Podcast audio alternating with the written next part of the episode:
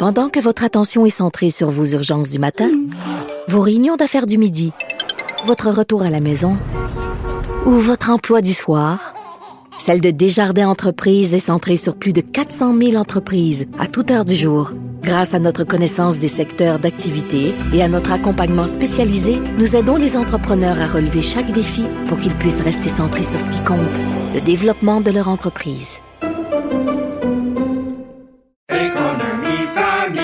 Ici Ricardo. Et Émilie, marchand d'IGA. On a envie de vous inspirer à bien manger. À moins de 5 la portion. Suffit de repérer les produits valeurs sûres et de les cuisiner avec une de nos recettes. Les valeurs sûres, c'est bien pensé, hein? Bien sûr! Détails sur IGA.net. Cube Radio. Il connaît tous les dessous de la politique. Chef du bureau d'enquête de l'Assemblée nationale. Antoine Robitaille. Là-haut sur la colline. Là-haut sur la colline. Cube Radio. Bon jeudi à tous. Aujourd'hui à l'émission, j'ai eu la chance de parler au chef du Parti conservateur, Erin O'Toole. S'il devient premier ministre, il ne transférera pas au Québec les 6 milliards sur 5 ans pour les garderies. Ensuite, on a parlé d'énergie. Défenseur du gaz naturel liquéfié, il s'est dit déçu que le gouvernement Legault ait finalement rejeté le projet GNL Québec.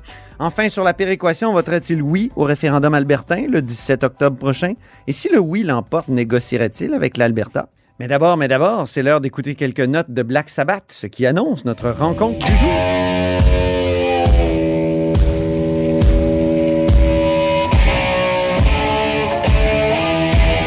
Bonjour Rémi Nadeau, Salut Antoine. expert en viande rouge, en tarte au sucre et accessoirement chef de bureau politique à l'Assemblée nationale.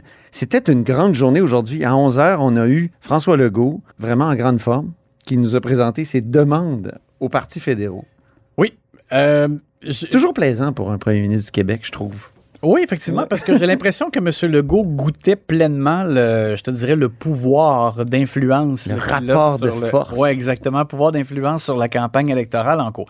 Euh, Je trouve qu'il a très bien joué ses cartes. J'ai beaucoup aimé sa sortie, euh, peut-être à une exception près, je vais y revenir, mais euh, d'abord, l'essentiel, c'est que plutôt que de, faire une longue nomenclature, M. Legault a bien fait, je trouve, de marteler et d'être efficace sur deux points euh, cruciaux, c'est-à-dire la hausse des transferts en santé sans condition. Alors, M. Legault, il l'a dit, il l'a dit, j'insiste, sans condition, en rappelant que c'est au Québec de décider de ses priorités, c'est pas à Ottawa de décider comment on va utiliser notre argent ici. Il a même lâché un Hey! Oui. Et il l'a bien fait parce Oui. que. Parce que Justin Trudeau, lui, euh, en- et ça s'adressait directement, là, euh, sans qu'il l'ait nommé, là, Justin Trudeau, Ben oui. mais dans ses engagements en campagne électorale, Justin Trudeau, il va de montant d'argent avec des conditions, par exemple, d'augmenter les salaires des préposés aux bénéficiaires, euh, d'avoir plus de médecins. Bon, il y, a- il y a différentes choses, des normes nationales pour les CHSLD. Écoute, il veut rembourser des dettes d'études Oui. pour des étudiants en médecine qui vont aller s'installer en région, pratiquer en région. Écoute, on est dans le micromanagement. là. Oui, et M. Legault a bien fait de faire son Hey parce que c'était un peu comme Hey, toi là, là, écoute bien. Euh, M. Legault a bien spécifié que, par exemple, il y a eu beaucoup d'argent d'investi dans les CHSLD au Québec là, euh, depuis le début de la pandémie, notamment parce qu'on a ajouté des nouveaux préposés aux bénéficiaires. On l'a déjà fait. M. Legault a augmenté les salaires déjà aussi des préposés aux bénéficiaires. Alors là, euh, lui, tu sais, M. Legault disait, chez nous, la priorité risque d'être davantage les soins à domicile maintenant. Alors, c'est au Québec de, de déterminer euh, qu'est-ce qui sont les besoins les plus criants et, euh, et pas à Ottawa. Il avait Puis il y a raison. toute cette argumentation autour de lutter contre la l'idée de lutter contre la bureaucratie. Oui. Euh, Ça, c'était bon, parce que c'est vrai que si le fédéral embarque là-dedans, met ses mains là-dedans, ça veut dire des fonctionnaires de plus, des politiciens qui font des déclarations. On, on a déjà des CIUS, des, des CIS, on a des, des, des CLSC. On en a plein, là, de, Oui, oui. de- de- de bureaucratie. Je trouvais que c'était un bon argument. C'était très concret aussi. En effet, alors euh, ajouter des normes nationales, ça veut dire encore de la paperasse, de la bureaucratie ajoutée. Il avait raison. Et donc, sur le fameux ACE, c'était euh, des médecins. Où, où tu veux que j'en trouve des médecins? Il n'y en a pas. Ça prend du temps à former. Donc, Ben si oui. tu nous donnes de l'argent sous condition qu'on embauche des médecins et qu'on les trouve pas, L'argent fait quoi? L'argent dort. Bon, alors, M. Legault a été très efficace là-dessus. Et aussi sur le deuxième, deuxième point, je l'ai trouvé très éloquent euh, sur l'importance pour le Québec de pouvoir sélectionner les immigrants euh, dans la catégorie des regroupements familiaux. Euh, je trouve qu'il a vraiment bien défendu, mieux encore, mais il me semble, là, que, avec plus de passion qu'en 2019. Mais oui. Alors que euh, il, il a vraiment lié le, le- le pouvoir de sélection de ces immigrants-là à l'avenir de la nation québécoise. là. rien de moins, là, en disant, nous, le multiculturalisme, ça pose problème au Québec parce qu'on a besoin que les nouveaux euh, arrivants parlent français, soient intégrés. Euh, c'est l'avenir de notre nation. Alors moi, je trouve qu'il a vraiment marqué des points, euh, autant avec la fibre nationaliste, autant en, détaillant et en rendant clair pour les électeurs les raisons pour lesquelles on, doit faire nous-mêmes nos choix. Alors, c'était pas une... C'était pas une envolée uniquement euh, euh, euh, Théorique? théorique, voilà, Ouais, c'est ce que je cherchais euh, sur les champs de compétences. C'était vraiment précis et efficace. Par contre, là, parce que Oh, on- aurais-tu un bémol? un- ben, juste un petit bémol, là, quelque chose qu'il a dit, là, que je trouve que là, ça, ça, ça marche pas, mais euh, parce que euh, on voyait, donc il il l'a dit aussi, là, les- le Parti libéral du Canada et le NPD, pour lui, sont plus centralisateurs. Donc, il y avait il y avait des fleurs pour le Parti conservateur et Erin O'Toole, mais par contre, un journaliste a demandé euh, qu'est-ce que vous allez faire si les conservateurs euh, gagnent le pouvoir? Et là, on n'a plus le 6 milliards sur 5 ans pour les garderies. Ben non, parce qu'il n'y a plus de programme Bon. de, de garderie euh, Mais d'un océan à l'autre. Mais là, M. Legault a dit, moi, je m'attends à ce que euh, quelqu'un... Les ententes soient, soient- soient respectées. C'est ça, quelqu'un qui, quelqu'un qui gagne le pouvoir euh, respecte les ententes. Mais là, c'est parce que tu peux pas respecter une entente de compensation pour un programme qui n'existe plus parce que tu Voilà. ne le reconduis pas. Alors là, il y avait un trou, là, je dirais, dans l'argumentaire par rapport Et Erin O'Toole à mon émission aujourd'hui, j'y parle tout à l'heure. Je vais lui poser la question qu'est-ce qu'il pense de ça? Mhm. Est-ce qu'il pense pas que le Québec essaie d'avoir le beurre et l'argent du beurre? Ouais. Si, je- si les conservateurs veulent absolument là, jouer du violon, là, être très, très tendre à l'endroit du Québec, ils pourraient peut-être, je pense, là, euh, trouver une façon de dire on va pas reconduire le programme des libéraux.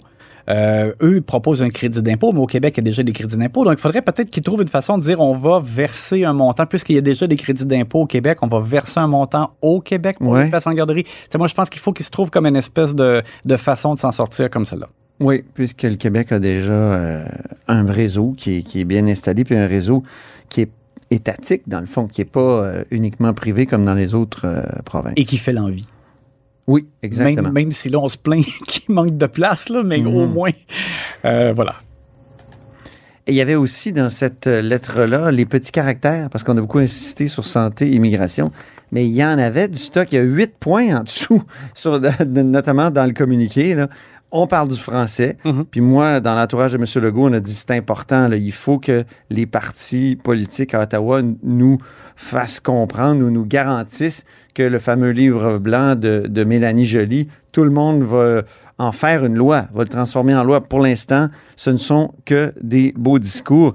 J'ai été impressionné aussi par la demande en matière d'é- d'évaluation environnementale. Je ne sais pas si tu as vu ça, Rémi, euh, afin de prévoir que seule la procédure québécoise d'évaluation et d'examen des impacts sur l'environnement doit s'appliquer aux projets relevant des compétences du Québec. Euh, C'est c'est important, ça, puis euh, on en parle rarement.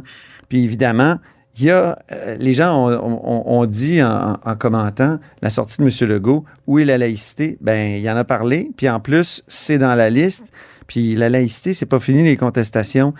Cour d'appel, euh, suprême. Donc, euh, le, le gouvernement du Québec demande que, que chaque parti s'engage à ne pas contester judiciairement ou à ne pas participer aux contestations judiciaires. En tout cas, c'est euh, un document très complet, toujours très pratique. Moi, j'y reviens euh, constamment. Deuxième sujet, maintenant, euh, Rémi, la commission parlementaire sur la vaccination obligatoire. Alors, euh, Christian Dubé est allé de, quelques révélations. D'abord, on sait davantage de quoi il en retourne ou que- quel est l'impact, en fait, là, ce que ça représente s'il y a vaccination obligatoire pour les employés qui donnent des soins aux Québécois.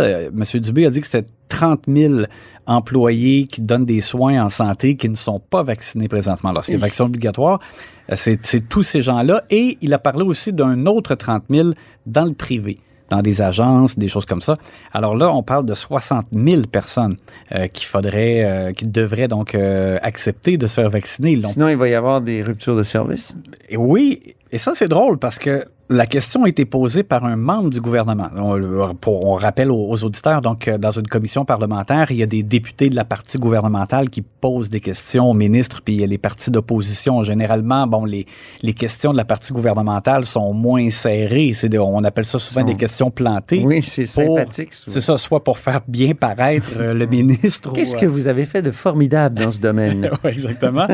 et là, la question est, est venue du côté gouvernemental. Et monsieur, donc, ça me donne à croire que M. Dubé voulait dire Ah oui. qu'il va y avoir des ruptures de service. Il a parlé, par exemple, dans des établissements montréalais où le taux de vaccination est juste de, 60, ben, juste de 70 Euh, ça veut dire qu'il y en a euh, qui se sont pas fait vacciner, c'est parce qu'ils veulent pas se faire vacciner. C'est ça. Euh, ils vont peut-être accepter une suspension sans solde plutôt que se faire vacciner. Et donc, on est à ce point euh, sur le faire, comme on dit, là, en termes de, de- à cause du manque de personnel, qu'il peut y avoir rupture de service. Alors, M. Dubé l'a admis et ça vient de son propre camp. Donc, je- moi, je pense que ça fait partie de l'argumentaire. Est-ce qu'ils ont. Ils veulent frapper sur ce clou-là pour stigmatiser les gens qui refusent de se faire vacciner et leur mettre encore comme plus le poids sur les épaules euh, d'une rupture de service. Là. Alors, L'odieux. Ouais, l'audio, exactement. Donc, fait c'est un peu ma théorie. Et euh, l'autre élément, Dr Arruda, lui, euh, qui, euh, qui a été questionné aussi dans le cadre de la commission parlementaire, euh, a, a justifié le fait de l'imposer la vaccination obligatoire uniquement, pour l'instant, du moins, aux employés qui donnent des soins en santé, parce que euh, il a dit que ça touche des, c'est des gens qui sont en contact avec des personnes vulnérables. Donc, il, il peut y avoir une conséquence très grave à transmettre la maladie dans ce cadre-là, alors que euh, il avait l'air très réticent à l'imposer aux enseignants pour la bonne la simple et bonne raison que dans le fond pour lui c'était comme dire ben, pourquoi pas à tout le monde tant qu'à ça? Pour lui, c'était comme juste le, début euh, d'im- d'im- d'imposer à tout le monde si on va jusqu'au milieu d'éducation. Alors qu'il fait vraiment une distinction très claire par rapport aux, gens qui donnent des, des soins euh, en santé. Alors là, c'est sûr que ça se poursuit. Les syndicats en santé, notamment, euh, font état de leur position. Pour l'instant, on peut dire qu'ils sont pas contre, mais ont certaines réserves, là, des questionnements sur l'encadrement. Et euh, vendredi, ben, on aura des syndicats en enseignement et la Commission des droits de la personne. Ça a commencé un peu en retard, disons-le? Oui, exactement. Donc, Éric Duhem, le, le chef du Parti conservateur du Québec, qui euh, voulait assister euh, sur place en personne. Qui voulait faire un coup d'éclat? Et euh, bon, c'est parce que selon les règles actuelles, les gens pourraient dire pourquoi un simple badaud pourrait être là, se présenter puis s'asseoir, mais non parce que présentement, il n'y a pas de visiteurs permis à l'Assemblée nationale en raison du contexte de COVID. Alors, comme il n'est pas un employé de la députée Claire Sanson, qui représente maintenant le parti, et qu'il n'est pas élu lui-même, donc il n'y avait pas de raison qu'il soit là. Alors, il- les membres de la commission, les autres élus ont décidé de l'expulser. Alors, c'est correct parce qu'ils ont appliqué le règlement, mais par contre, moi, ce qui m'agace un peu, c'est que on voit déjà euh, que Éric Duhem a crié là, à la dérive démocratique. Alors, je pense qu'il faut faire attention de pas le, le tourner en martyr parce que pour lui, euh, je pense que c'est ce qu'il veut tout simplement. Ça nourrit le personnage. Là, euh, il y a un danger là. Exactement.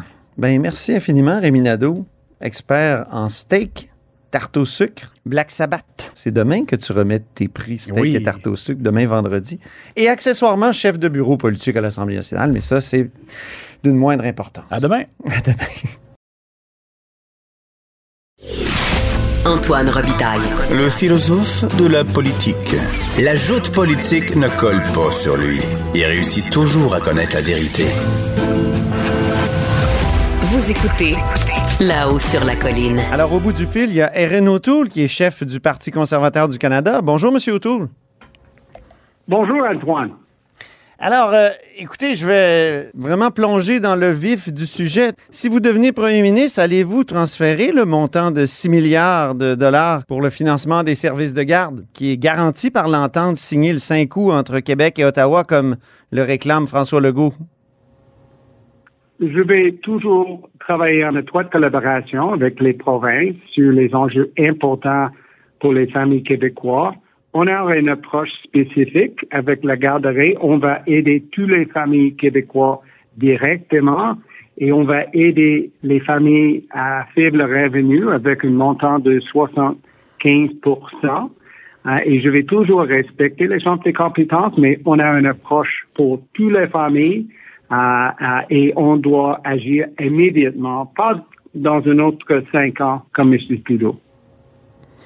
Je comprends, mais le gouvernement du Québec est attaché à son 6 milliards. Là. ce 6 milliards-là, qu'en faites-vous? Ah, on va travailler en partenariat avec le gouvernement de M. Legault sur toutes les priorités. Mais on a un plan spécifique pour la garderie fédérale. On a une approche spécifique sur l'augmentation des transferts en santé sans condition avec une augmentation de 6% minimum. Euh, c'est une question de respect. C'est pourquoi on a un plan pour le rétablissement du Canada, mais aussi j'ai lancé un contrat avec les Québécois et les Québécoises sur les priorités québécois. Et euh, ça mhm. serait une approche de, fédéralisme, de partenariat. C'est une approche de respect des, des compétences. Si je vous comprends bien, alors le 6 milliards pour les garderies, on peut l'oublier. Ah, on, va donner l'argent directement aux familles québécoises euh, et particulièrement plus d'argent pour les familles pauvres, les familles à faible revenu. C'est une approche juste, selon moi, mais je vais toujours respecter euh, les champs de compétences, incluant euh, le système au Québec. Ça, ça fonctionne très bien. J'ai hmm. beaucoup de respect pour ça. Mais il y a déjà un système pour le Québec, donc ça, ça n'apportera rien de, de donner des sous directement aux familles québécoises? On, va augmenter les transferts en santé. On va. Non, mais je parle des garderies. Ah, c'est, on a une approche différente, oui. Et selon moi, c'est meilleur qu'une approche de M. Trudeau. Il a, il a donné plusieurs des promesses sur plusieurs de sujets, mm-hmm. mais pas d'action après six ans avec M. Trudeau. Et quelques mots, belles paroles juste avant l'élection en pleine d'une pandémie. Selon moi, les Québécois, les Québécoises méritent mieux qu'un gouvernement toujours là, hmm. toujours euh, en train d'ingérer dans les champs des compétences et complètement sans éthique. Dites-moi, euh, le gouvernement du Québec réclame 35% des dépenses euh, en santé payées par le financement fédéral payé par le fédéral, 35% Actuellement, on est à 22 euh, Allez-vous faire passer, vous? Vous dites que vous allez revenir aux 6% d'augmentation annuelle de Stephen Harper, mais même si on augmente de 6% ça ne sera jamais 35 à moins d'attendre plusieurs années. Euh, que pensez-vous de ce 35 %-là qui est réclamé par François Legault? On a eu des conversations avec le Premier ministre Legault sur la santé sur la pandémie. J'ai beaucoup de respect pour lui et son leadership pendant la pandémie. C'est important d'avoir partenaire à, Ottawa et je vais augmenter les transferts par un minimum de 6 sans condition. Et si on a une relance économique avec une croissance économique, ça serait un minimum. Ah, et je vais toujours respecter les décisions ah, sur ah, les CHSLD, sur la situation avec les, les, euh, les infirmières, les, les, médecins, et je vais avoir une réunion avec les premiers ministres. Oui. Dans mes premiers 100 jours comme premier ministre, on doit rétablir la confiance entre euh, les provinces, le Québec et le gouvernement fédéral. Bien, parlons énergie maintenant, Monsieur O'Toole. Dans votre programme, vous plaidez pour une stratégie canadienne d'exportation du gaz naturel liquéfié canadien. J'imagine que vous avez été déçu par le rejet par le gouvernement Legault du projet GNL Québec? Je vais toujours respecter les décisions euh, de, de, gouvernement de M. Legault et le processus du BAP, les autres. Euh, je suis en faveur des grands projets, particulièrement dans les régions, parce que les régions méritent une relance économique aussi. C'est pourquoi je vais cibler sur un accord sur le bois d'œuvre, par exemple. Je vais travailler sur la pénurie de main-d'œuvre. Je vais donner plus d'autonomie en immigration, par exemple. Mais on va concentrer sur les priorités en commun entre le gouvernement Legault et mon gouvernement. Donc, GNL Québec, avez-vous été déçu? Je suis déçu, oui, parce que c'est un projet carbone neutre. C'est c'est euh, c'est un projet important pour les, les emplois dans la région, mais je vais je vais concentrer, comme j'ai dit, sur les priorités en commun, sur la pénurie de main d'œuvre, l'internet haute vitesse. Euh, il y a beaucoup de défis de, de travailler ensemble. Quand vous étiez candidat à la chefferie du Parti conservateur, vous promettiez d'adopter une loi nationale sur les pipelines stratégiques. Si vous êtes premier ministre, euh, comptez-vous faire adopter une telle loi? On doit améliorer le processus pour les gros projets, les, oléoducs dans l'Ouest, les, les, projets d'infrastructure comme le troisième lien. On doit accélérer euh, les, processus, les revues. Euh, et ça serait mon approche. Monsieur Trudeau a annulé l'oléoduc euh, Northern Gateway. C'était un oléoduc euh, en partenariat avec les, les, les Autochtones dans l'Ouest. Euh, C'était une mauvaise décision, selon moi, pour notre économie et pour la réconciliation avec nos Premières Nations aussi. Donc, je vais travailler avec tous les paliers du gouvernement et avec les Premières Nations sur les grands projets. Mais une loi nationale sur les pipelines stratégiques, est-ce que c'est toujours dans les plans pour vous? Non, je, je vais éliminer les, mesures idéologiques de M. Trudeau, comme loi 69, par exemple. C'est, c'est possible de réduire les émissions de gaz à effet de serre tout en respectant les, l'économie dans l'Ouest et euh, une accélération des, des revues pour les projets. Mhm. Dites-moi, il y a un référendum qui est prévu en Alberta le 17 octobre sur la, péréquation. Euh, si un oui, euh, a un oui au référendum de Jason Kenney euh, le 17 octobre, quelle va être votre réponse, vous, comme premier ministre, si vous êtes en poste à Ottawa? Ah, je vais unir notre pays après six ans d'inaction, de division de M. Trudeau. Euh, on a une crise d'unité maintenant à, cause de, de M. Trudeau. Et je vais toujours respecter les chambres des compétences des provinces. Oui, mais la péréquation, si, les Albertains demandent formellement qu'on renégocie euh, dans la Constitution ou qu'on repense la, la notion de péréquation, qu'allez-vous faire? Allez-vous négocier?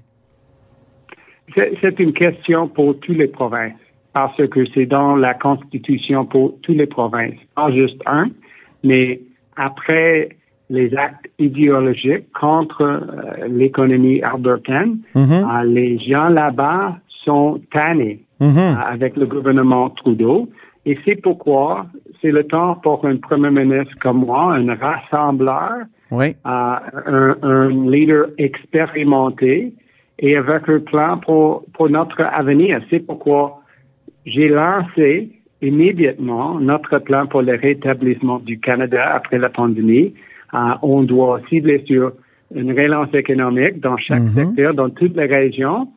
Et ça serait mon approche comme un rassembleur de respecter les champs des compétences et l'économie dans l'Ouest. Euh, et Si- euh, oui. c'est le temps pour un premier ministre qui va travailler avec les provinces, pas contre les provinces. Si vous étiez Albertain, est-ce que vous voteriez oui ou non à la question que Jason Kenney va poser le 17 octobre? Antoine, comme vous le savez, je suis né au Québec, grandi en Ontario. C'est une question pour, euh, pour les Albertains. Mais pensez-vous que la péréquation est juste pour les Albertains? La péréquation est une, euh, un part important de notre pays, de notre constitution. Et on doit, euh, on doit euh, avoir une relance économique. Dans l'Ouest, il y a un niveau de chômage très élevé et les, les, les Albertains sont, sont très frustrés. Oui. Je comprends ça et c'est pourquoi je vais je vais travailler avec tous les premiers ministres, incluant Premier ministre Legault, sur les défis, sur la santé mentale, sur la pénurie de main-d'œuvre. Et dans l'Ouest, on doit avoir une approche juste sur les ressources naturelles. Et ça serait mon approche. J'ai travaillé dans le secteur privé. Euh, je connais les dossiers, pas comme notre premier ministre maintenant. Oui. Et après six ans d'inaction par M. Trudeau sur euh, notre économie, sur avec l'inflation et les défis comme ça, les Québécois, les Canadiens méritent un, un- un vrai leader avec un plan et euh, avec une approche de respect pour nos partenaires dans notre pays. Mais est-ce qu'on doit repenser la péréquation au Canada? C'est une, une part importante de notre Constitution et comme vous le savez, euh, euh, je respecte euh, les compétences des provinces. Je suis fier de notre pays et notre, euh, notre Constitution. C'est pourquoi je vais protéger nos deux langues officielles. Je, je Oui, mais la péréquation, M. O'Toole, est-ce que vous est-ce que vous, vous trouvez qu'elle doit être repensée? Non, mais on doit travailler avec les provinces sur leurs inquiétudes. Mhm. C'est une approche d'un leader. OK. M. Trudeau euh, ne respecte pas les, les provinces. Il va toujours ingérer dans les champs des compétences pour la santé, pour euh, les programmes. euh, et après six ans, les Canadiens sont tannés. Mhm. Et dites-moi, M. O'Toole, en terminant, moi, j'ai 53 ans et souvent les gens me disent que j'ai l'air plus vieux que ça. Même Thomas Mulcair m'a déjà dit, que j'avais peut-être 58 ou 60. Alors, vous et moi, on a peut-être ça en commun, M. O'Toole, parce que plusieurs croient que vous, vous êtes plus vieux que 48 ans. Je voulais vous poser la question, est-ce qu'il y a des avantages en politique d'avoir l'air un peu plus vieux que son âge? J'espère que oui. Euh, et, parce que j'ai travaillé très fort pendant ma vie, euh, pour 12 ans dans les forces armées canadiennes, une décennie dans le secteur privé. Je suis expérimenté avec les euh, cheveux gris, Oui. mais c'est un exemple de mes expériences, un peu âgé que M. Trudeau, sans expérience. Bien, merci beaucoup pour euh, cet entretien, Erin O'Toole. C'était un plaisir de vous parler. Merci, Antoine. Bonne journée. Merci, salut. Et c'est ce qui m'a fait à la haut sur la colline en ce jeudi. Merci beaucoup d'avoir été des nôtres. N'hésitez surtout pas à diffuser vos segments préférés sur vos réseaux et je vous dis à demain.